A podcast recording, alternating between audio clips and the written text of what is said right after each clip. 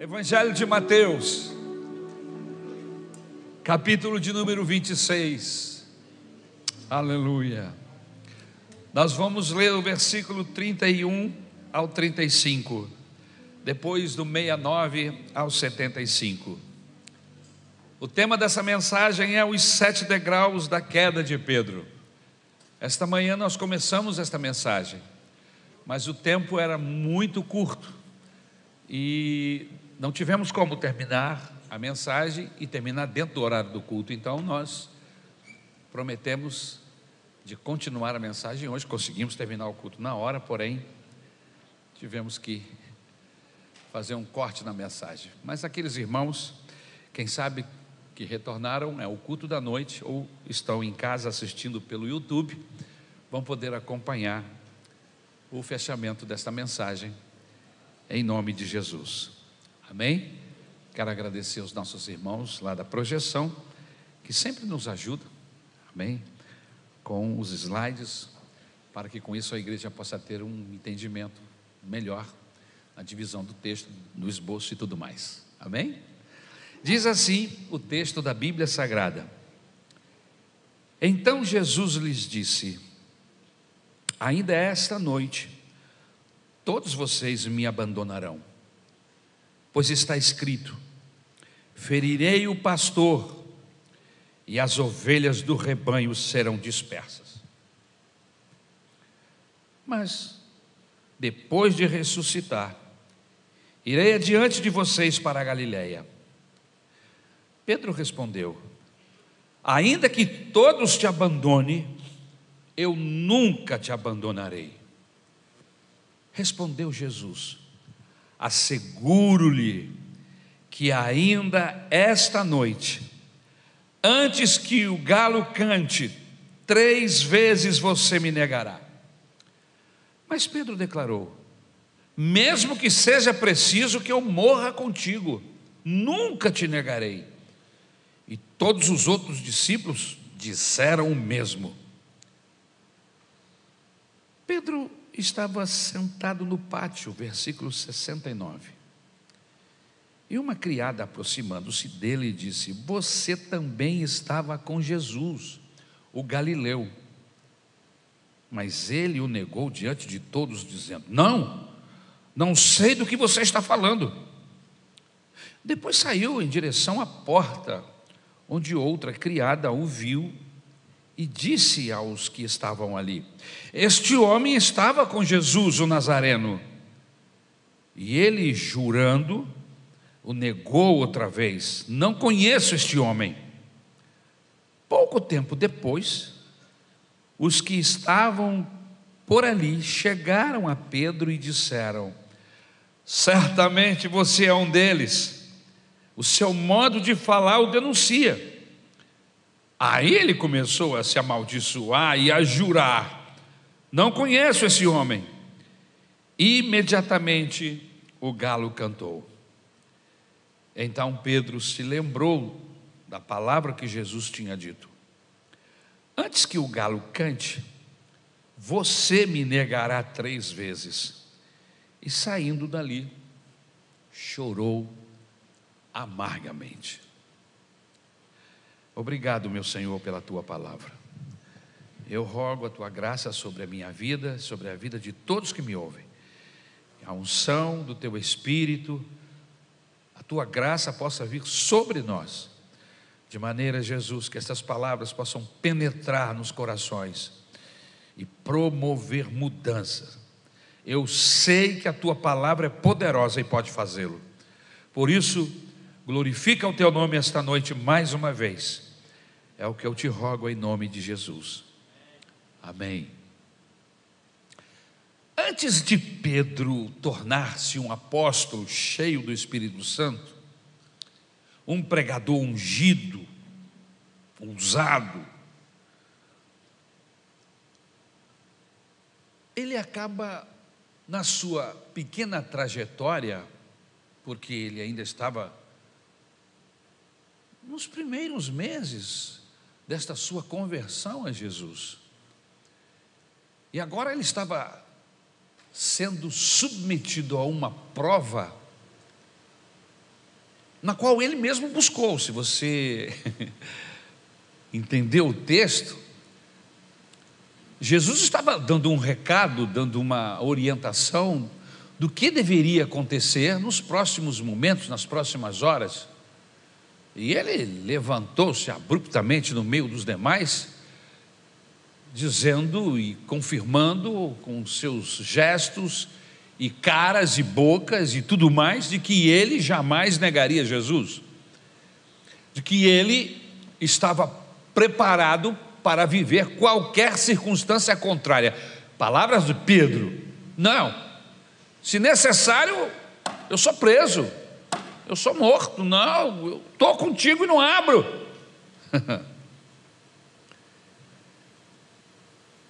Pedro não sabia que ele mesmo estava se algemando, ele mesmo estava criando uma dificuldade com seus próprios lábios, por causa da sua maneira de errada de pensar, da sua forma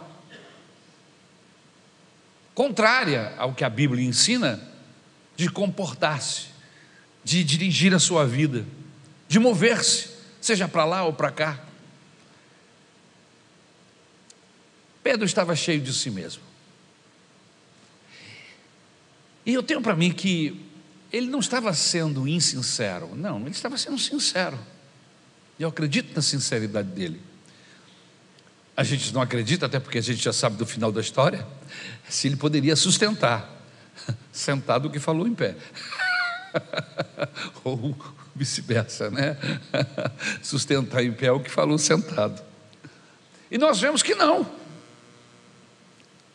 Sua queda foi vergonhosa. Na sua fraqueza, ele negou a Jesus o que ele havia afirmado categoricamente que não faria. E quando ele se dá conta, ele não sabe onde esconder a cara, não sabe o que fazer, cheio de vergonha, as lágrimas vêm aos olhos, e ele começa a experimentar uma angústia, decepcionado consigo mesmo. Como eu disse, sua queda foi vergonhosa. Mas o Senhor não lança fora aqueles que são seus. Mesmo quando propositalmente, na nossa inexperiência, na nossa falta de capacidade para entender os momentos, nós damos passos que não podemos garantir. E o Senhor olha para nós como um pai olha para uma criança que bate no peito e garante que vai entrar no quarto sozinho, que já não tem mais medo. Mas quando falta a luz, ele é o primeiro a gritar. Não tem mais medo do escuro. Não, não. Aí se apaga a luz. Ah! E aí a gente pega a criança no colo e diz: Meu filho, a luz apagou, mas o papai está aqui. A luz apagou, mas a mamãe está aqui. Nós estamos aqui. E o Senhor tem essa capacidade abençoadora de nos acolher quando nos decepcionamos com nós mesmos. Isso não é maravilhoso? O Senhor não desiste de Pedro, porque Pedro simplesmente abre a sua boca e garante que não vai negá-lo e acaba negando depois. Mas essa queda de Pedro, ela passa por vários estágios. Estágios esses que nós também podemos passar. Nós que estamos seguindo a Jesus e que muitas vezes fazemos promessas, e aí um belo dia descobrimos que nós falhamos, que nós não, não correspondemos com aquilo que falamos, com as nossas promessas nas nossas orações. Quando a gente canta, então, é uma maravilha, né, Luiz? Quer ver crente mentir é quando canta. É uma tribulação. Ele promete ser missionário. Ele promete até mergulhar, meu irmão, na lava quente. Ela lava não, o que, que é mesmo? Na mirra quente. Lava demais, né, irmão? Lava demais. Ele promete tudo. Está cantando. Só que aí uma chuvinha, irmão, e os caras não vêm nem na igreja. E cantaram que ia tomar banho de de, de mirra ardente. Nada contra o louvor, pelo amor de Deus, não me interprete mal. É que eu já vi tanta gente cantando, chorando, e aí um, um processo, uma dificuldade qualquer, pronto. O coração já fecha. Uma dificuldade na igreja com o irmão, já não volta no culto. Se desentendeu com alguém, em vez de resolver o problema e participar da ceia, não, não toma da ceia. Olha, como a gente marcha sempre na, na direção contrária. Não, não vou participar da ceia, porque não, tô, fiquei triste com o irmão, com a irmã. Vai lá, abraça. A ceia do Senhor é muito importante. Nada, nem ninguém pode ficar nesse como muralha aí nesse relacionamento entre você e o Salvador Jesus Cristo. Por isso a Bíblia nos recomenda que quando a gente for oferecer o nosso sacrifício, fazer o nosso culto, e se nos lembrarmos palavras de Jesus, que alguém tem algo contra nós, deixemos a nossa oferta no altar e vamos lá resolver o problema. E peça perdão, e perdoe, e abrace. Não deixe espaço para o inimigo construir muralhas entre você, o seu irmão, entre você e o Senhor Jesus Cristo. Mas infelizmente, nós agimos assim como Pedro. E a ideia desta mensagem é que eu e você possamos perceber os passos de Pedro e de repente, de repente descobrimos que, sem querer, estamos caminhando, dando os mesmos passos. Quais foram os estágios que Pedro passou antes da sua queda fatal? Eu listei aqui alguns degraus de sua queda. E o primeiro degrau que nós colocamos aqui é o degrau da autoconfiança. Lucas capítulo 22, versículo 33 o próprio Jesus alertou a Pedro acerca do plano de Satanás. Em outras palavras, Jesus disse para Pedro assim: Pedro, abre o teu olho, porque tem um inimigo que é o diabo, ele está querendo peneirar você, meu filho, passar você na peneira, está querendo te, te, te provar. E na verdade o diabo não prova, o diabo tenta. Ele é o grande tentador da humanidade. E é importante que a gente não faça confusão entre tentação e provação. A tentação tem como objetivo te derrubar, te destruir, te afastar de Deus. Amém? Mas a provação não é assim. A prova vem com o objetivo de nos promover. Você notou que depois que você foi provado, o Senhor promoveu você? e você está em um estágio de relacionamento com Deus melhor e maior, por quê? Porque foi provado e aprovado. É assim que acontece. Deus, quando nos prova, Ele tem como objetivo principal nos aprovar. Amém? Nos colocar em um patamar de diferença. Amém? Mas Satanás queria derrubar Pedro. Pedro era um homem que tinha uma capacitação. Eu tenho para mim, meus irmãos, que nós não vemos, porque isso acontece em uma outra dimensão, numa dimensão espiritual. Mas eu tenho para mim que uma das formas do inimigo perceber que Deus está planejando algo com você é o movimento de Deus, do Espírito Santo e dos anjos em teu redor, na tua casa, o diabo olha e fala assim: rapaz, tem muito anjo ali. tem, por que, que Deus está dando atenção especial para esse, esse, esse, esse rapaz aqui? Parece que Deus deve ter alguma coisa com esse homem, com essa mulher. E aí o inimigo, sem saber de nada, começa a tirar porque ele não sabe, ele não tem revelação. Deus não revela nada para Satanás e muito menos o Espírito Santo. Mas no mundo espiritual eu tenho para mim que ele tem percepção. E ele pode ver, pode ser até que eu esteja enganado dessa minha forma de pensar, mas eu tenho para mim que o inimigo percebe a ação de Deus em seu favor.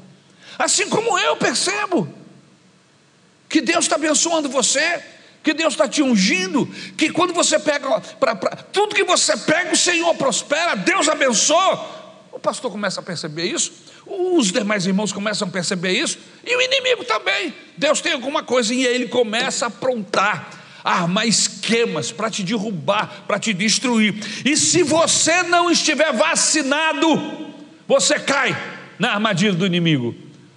E parece que Pedro, assim como nós sabemos, Deus tinha projetos, Deus tinha alvos muito excelentes com Pedro, e o diabo queria destruir Pedro. Eu vou acabar com esse projeto de Deus logo no início, vou armar um esquema. O Pedro é autossuficiente, ele tem uma autoconfiança, e eu vou usar isso E aí Jesus o alerta, porque se o inimigo percebe, Deus também percebe que há uma ação do diabo para nos destruir. A própria Bíblia Sagrada, o próprio Jesus alerta Pedro aqui: Pedro, presta atenção, meu filho, o inimigo está querendo armar contra você. Vigie, ore, esteja atento ao que você faz, o que você fala. Mas Pedro está cheio de si. E ele diz: Eu estou pronto. Pronto para ir com ele, para ir contigo, para a prisão, e se necessário até a morte. Pedro subestimou a ação do inimigo. Pedro superestimou a si mesmo, disse: Eu posso, eu consigo. Irmãos, eu vou dizer uma coisa para você: eu não posso nada. Eu só venço o poder das trevas por causa do poder de Deus. O poder das trevas é maior do que o homem, por isso o mundo está preso, acorrentado por isso a Bíblia diz que as pessoas deste século, o príncipe deste mundo os cegou, eles estão cegos, eles não conseguem ver um palmo na frente dos narizes, não conseguem entender Deus, não conseguem perceber Deus, não conseguem perceber a verdade, estão amarrados das suas próprias cadeias malignas. Mas aqueles que são do Senhor, a Bíblia diz que o inimigo não pode tocar. E você precisa estar atento. E esse foi o primeiro degrau de sua queda. Esta autoconfiança. Por isso que Tiago, quando fala de fazer alguma coisa, de planejar alguma coisa, diz assim: se Deus quiser, eu vou. Se Deus quiser, eu farei. Porque, se Deus quiser, meu irmão, quando Deus quer, não há inferno que possa deter. Quando o Senhor, aleluia, levanta as suas mãos na nossa direção, não há maligno que possa nos deter. Amém? Mas é preciso que a minha confiança esteja nele, porque em mim. Eu sozinho não posso, mas com Jesus eu posso, com Jesus eu venço. Por isso, nós não temos autoconfiança, nós temos uma confiança alta no Senhor, aleluia. Ele é o nosso Senhor, o nosso Salvador, o guarda de Israel, aleluia. E como diz o apóstolo Paulo, se o Senhor é por nós, quem será contra nós? Se ele não negou o seu próprio filho, mas antes o entregou por nós, como não nos dará com ele todas as coisas? Oh, bendito seja o nome do Senhor. E ele desceu o primeiro degrau.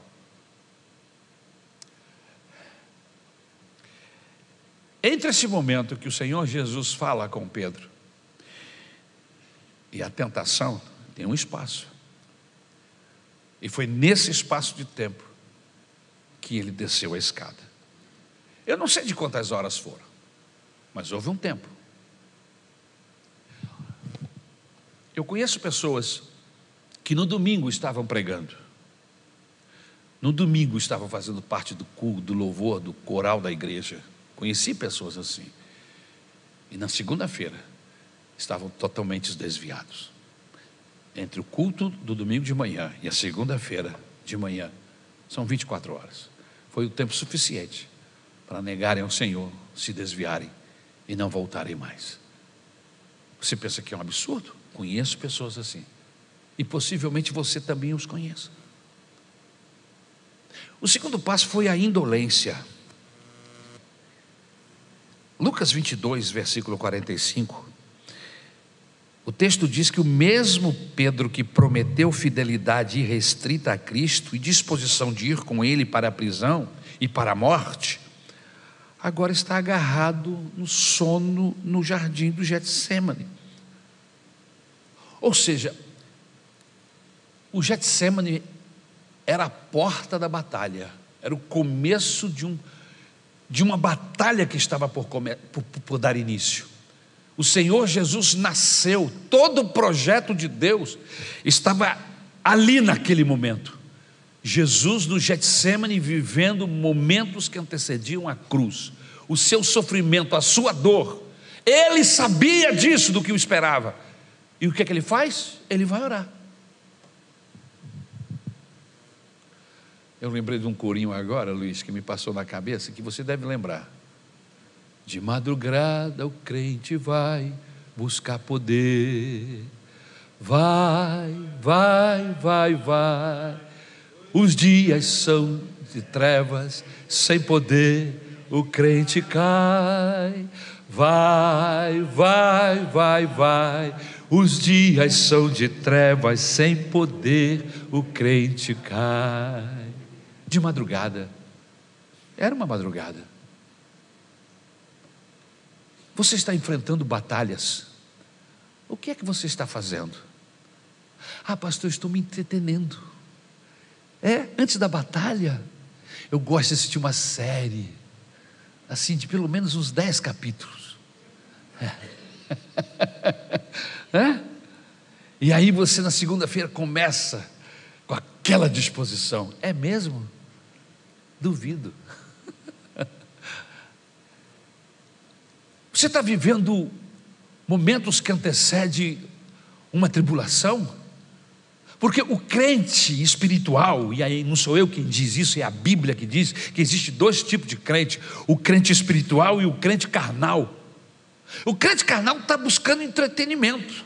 O crente carnal não tem percepção do momento que ele está vivendo. Não tem, nem ele nem o ímpio. Mas o crente espiritual, em outras palavras, que está plugado com Deus, ele percebe que está vivendo um momento capital, um momento importantíssimo.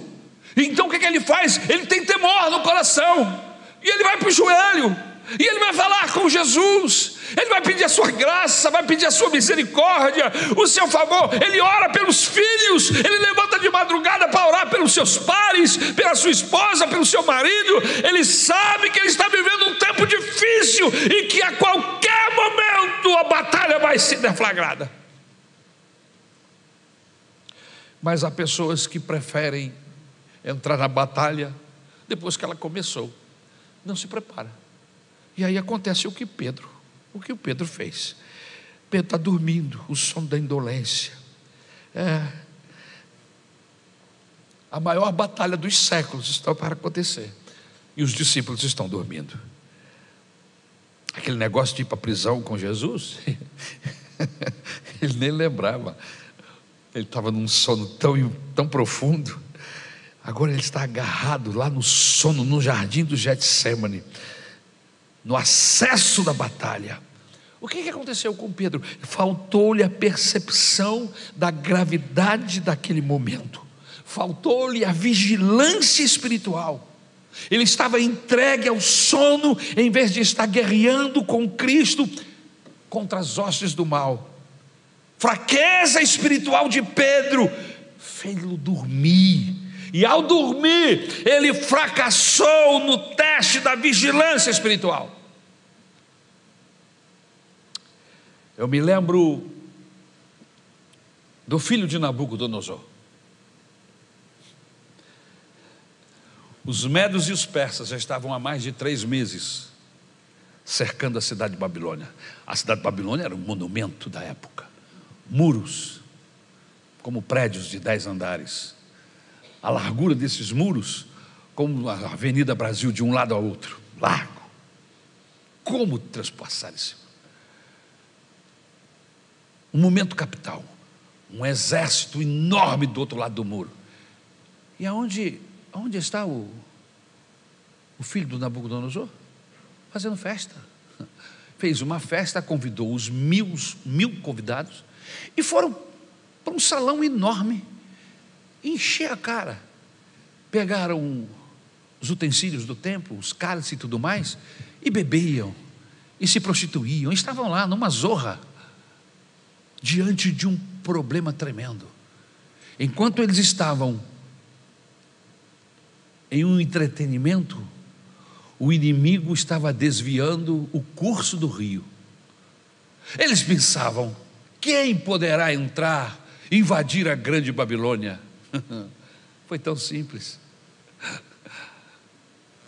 Os medos e persas simplesmente desviaram o curso do rio que cortava a cidade e entraram pelo mesmo espaço que as águas entravam.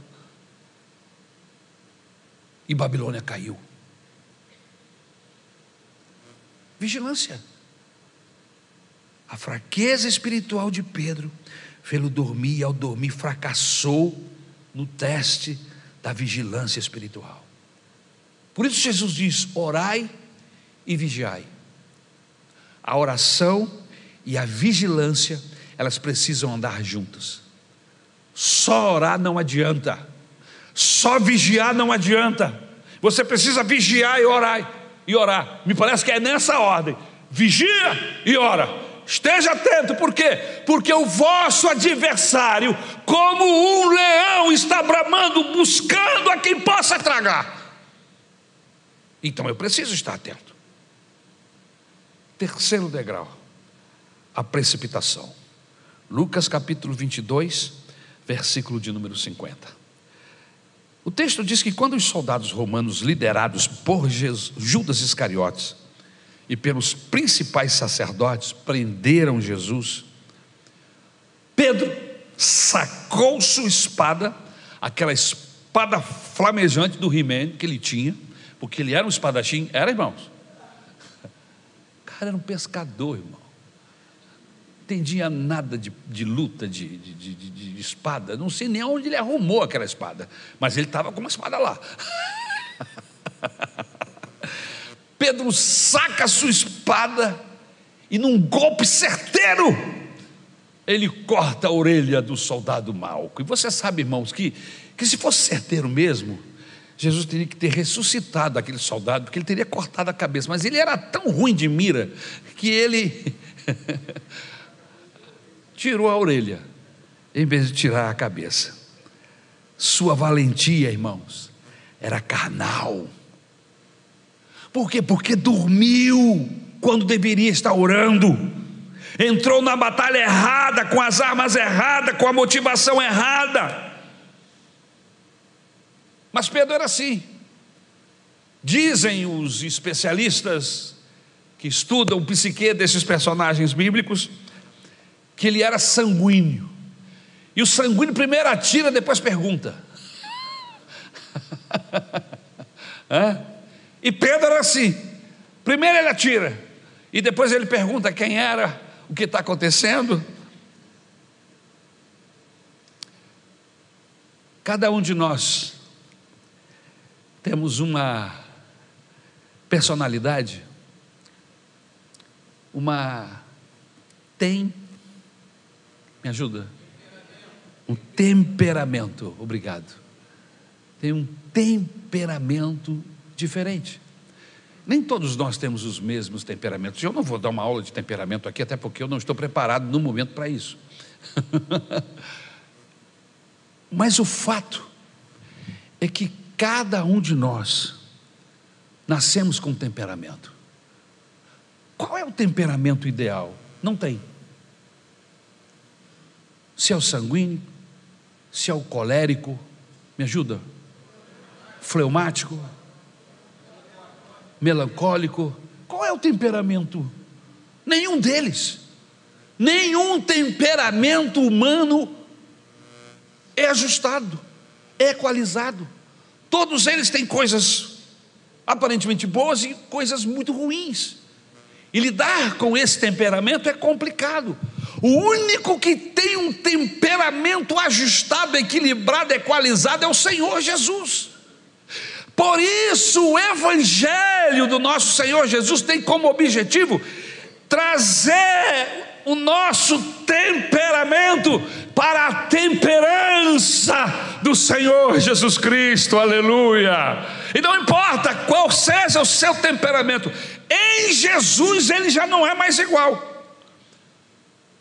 Essa manhã eu esbocei aqui um pouco do meu temperamento, eu sou colérico, mas é um colérico misturado também com algumas tendências sanguíneas, mas eu não sou um sanguíneo. Mas eu cheguei à conclusão, irmãos, que se Jesus não entrasse na minha vida, eu seria uma desgraça. É, bandido puro, puro, puro, puro. Essência do bandidismo. Se não fosse o Senhor, o Espírito Santo trabalhando no meu coração, me moldando, eu iria dar vazão ao meu temperamento. Tadinha da Isabel dos irmãos que estariam do meu lado, das pessoas que eu trabalhei ou que eu vou trabalhar, enfim, eu teria muita dificuldade. Seria tirano, cruel, porque fora o meu temperamento ainda tem a ação do diabo, que faz com que o meu temperamento, meu temperamento fique pior. A tendência, a ação do diabo é fazer com que o meu jeito de ser, o meu temperamento seja igual ao dos demônios. Você já viu uma pessoa endemoniada, como é que ela se porta? Uma pessoa que está cheio de demônios, que tem um maligno no seu coração atuando, ele é extremamente mau, ele é extremamente cruel. Em contrapartida, uma pessoa que está cheia de Jesus, que está sendo transformado constantemente pela palavra, pelo sangue de Jesus, pela ação do Espírito, e ele se parece cada dia mais com Jesus. Ele é humilde e manso de coração, aleluia. Por isso que eu e você não podemos abrir mão de Jesus em hipótese alguma. Mas Pedro foi dormir. E porque foi dormir, deslizou-se para o degrau de baixo. Efésios capítulo 6, versículo 12 diz assim: Pois a nossa luta não é contra seres humanos, mas contra os poderes e autoridades, contra os dominadores deste mundo, das, de trevas, contra as forças espirituais do mal nas regiões celestiais. Precisamos lutar com as armas carnais? Não as nossas armas carnais não servem para nada, só para piorar a situação.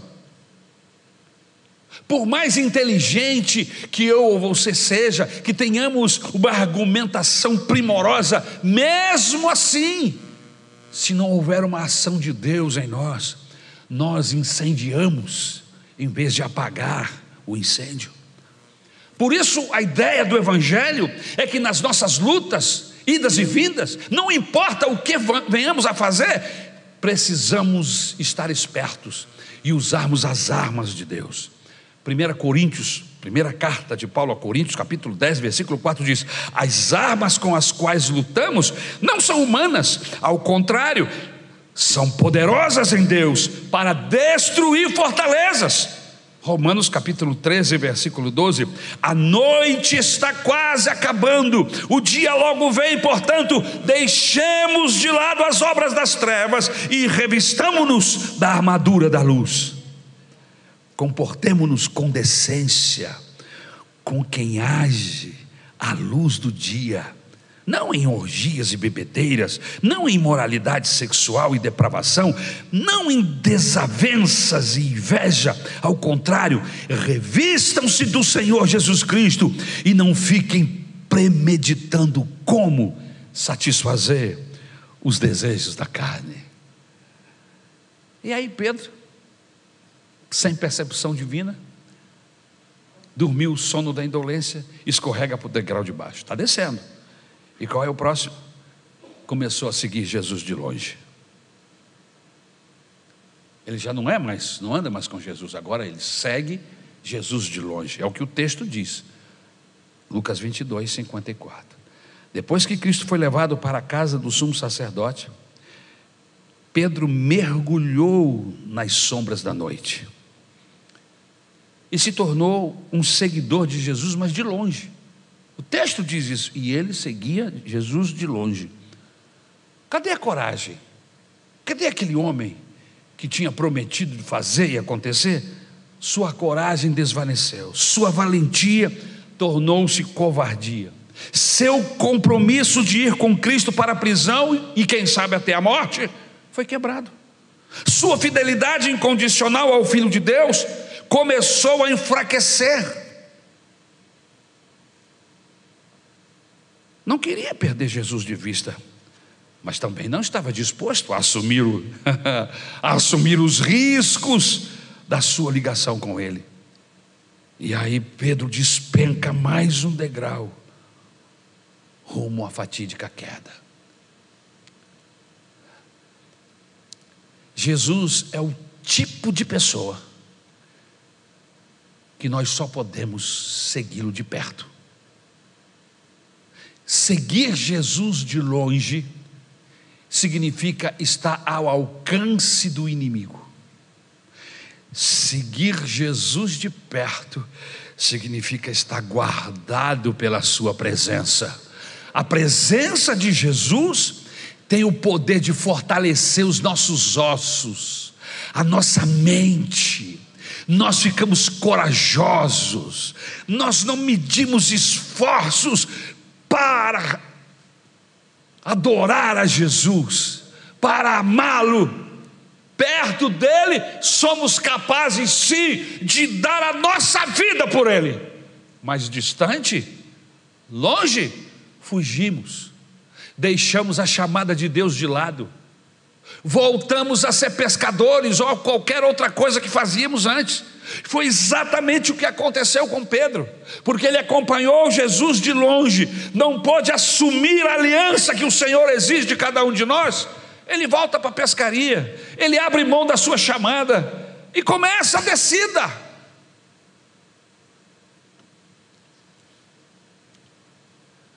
Outro degrau. O quinto degrau, as más companhias. Pedro agora não tem mais a companhia de gente de Deus do lado dele. Lucas capítulo 22, versículo 55. Pedro dá mais um passo ao fracasso, quando ele se afasta de Cristo e se aproxima de quem? Dos inimigos na casa do sumo sacerdote. A pergunta que não quer calar é a seguinte: quem são os seus amigos? Quem são os seus amigos? Quem são os nossos amigos? Como é que eu posso ser amigo de alguém que matou o meu irmão, que matou o meu Senhor? Como é que eu posso ter um relacionamento de intimidade e chamar de amigo alguém que assassinou o Filho de Deus e continua assassinando? Porque ao não entender, ao não entender o significado da morte do Senhor Jesus e converter-se a Ele, como diz o texto que nós acabamos de ler, nós o matamos de novo. Somos responsáveis pela sua morte. Pedro está despencando morra abaixo, mas não percebe isso. Está fracassando na sua jornada com Cristo. E ele se aproxima dos inimigos. O que que Pedro está fazendo lá? Ele se assenta na roda dos escarnecedores. Tornou-se um com eles.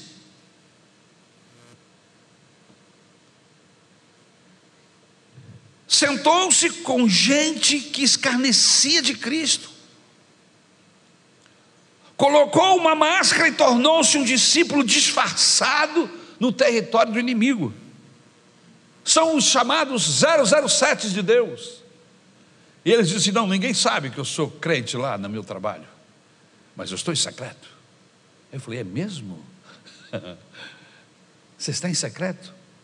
Crente secreto? Irmãos, não existe crente secreto.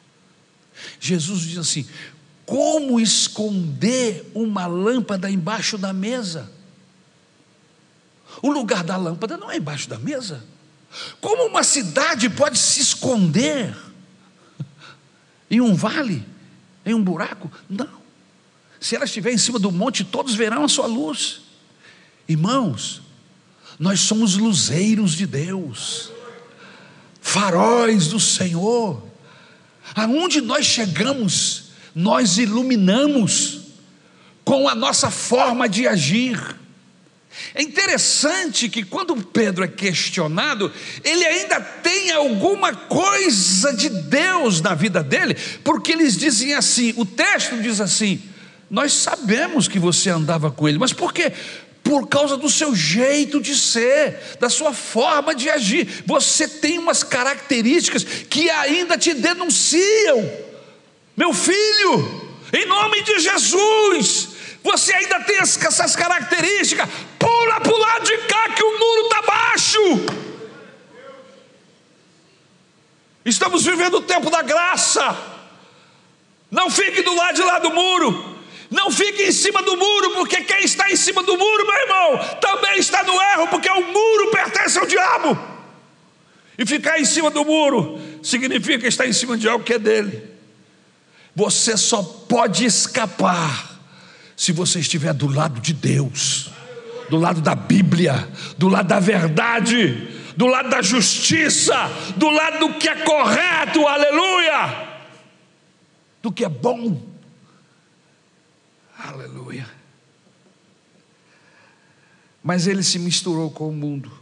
Isso lhe custou caro. Pois foi nesse terreno escorregadio que a sua máscara foi arrancada e a sua queda tornou-se mais vergonhosa ainda. A pior coisa que tem é um crente disfarçado e alguém chegar para ele e dizer: Mas você, hein? e você diz que ainda é evangélico e está fazendo o que está fazendo, falador, fofoqueiro do jeito que você é, você não tem vergonha não? E aí você fica assim, passando vergonha, ganhando esculacho de ímpio. Por quê? Porque fracassou. Porque andou com gente que não era gente de Deus. Eu não estou dizendo com isso que a gente não vá que a gente não tenha relacionamentos no trabalho. Não estou dizendo isso, irmãos. Mas espera aí. Amigos meus são amigos de Jesus. Eu não posso amar mais os amigos do mundo do que os irmãos da igreja. Essa gente aqui foi lavada e remida pelo sangue de Jesus. Aleluia. Pertencemos, somos a igreja de Jesus. Então eu, eu preciso ter um olhar diferente. Eu preciso ter um comportamento diferente nas minhas opções. Se o, se o mundo não é o meu, o meu modelo, e a Bíblia diz isso claramente, na carta de João, ele diz isso claramente. E não na carta de João, mas o, o próprio Pedro, o apóstolo Paulo, o próprio Jesus. Quem é amigo do mundo não é amigo de Deus. Você precisa escolher. E eu não posso fazer separação. O que eu sou aqui na igreja, eu sou no escritório. Eu sou no meu condomínio, eu sou do mercado, eu sou lá no lugar onde eu faço exercício físico, porque eu sou de Deus. O que eu sou aqui, eu sou na praia, eu sou na cachoeira, eu sou no meu relacionamento com minha esposa, com meus filhos. Por quê? Porque eu sou de Deus. E gente, Deus não tem máscara, Ele é um, igual em todo lugar, aleluia. E ir para o sexto, porque eu tenho pouco tempo para terminar. Depois de descer todos esses degraus, ele nega Jesus, porque aí é o degrau da negação. No Salmo de número 42, versículo 7, diz que um abismo chama outro abismo. Uma queda leva a outros tombos. Em Lucas 22, 57, Pedro não conseguiu manter-se disfarçado no território do inimigo. Logo foi identificado como um seguidor de Cristo. E quando foi interpelado por, por uma criada, ele respondeu: Mulher, eu não conheço a Cristo. Pedro negou sua fé, negou o Senhor, o seu Senhor, quebrou o juramento de seguir a Cristo até a prisão e até a morte. A sua covardia acaba prevalecendo sobre a sua coragem. O medo dominou a fé e ele caiu vergonhosamente. Que tristeza. E o sétimo degrau é quando ele blasfema. Marcos, capítulo de número 14, versículo de número 71. Pedro negou a Cristo três vezes. Ele negou na primeira vez em Mateus 26, versículo 70. Mas ele o negou diante de todos, dizendo: Não sei do que você está falando. Jurou a segunda vez em Mateus 26, 72. O texto diz: E ele jurando o negou outra vez: Não conheço este homem. E por fim ele praguejou na terceira vez. Não, agora eles vão ficar convencidos de que eu não tenho nada com esse Cristo. Mateus 26, 74. O texto diz que aí ele começou a se amaldiçoar e a jurar: Não conheço este homem. Imediatamente o galo canta, e quando o galo canta, a sua mente lhe faz lembrar das palavras de Jesus. Antes que o galo cante três vezes, Pedro, esta noite você vai me negar. A boca de Pedro está cheia de praguejamento, cheia de blasfêmia, não tem votos de fidelidade. Ele caiu das alturas da autoconfiança para o pântano da derrota mais humilhante.